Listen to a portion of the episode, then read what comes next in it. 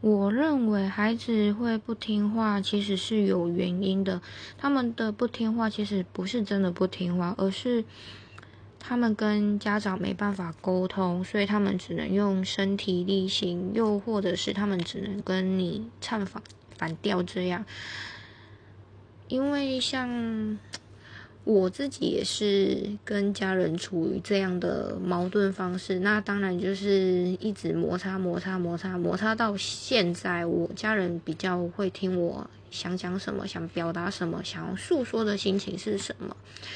所以我觉得孩子往往越不听话，不是他们真的不听话，而是他们就是希望有人可以理解他们当下的心情想法。或者是想跟你表达的是什么？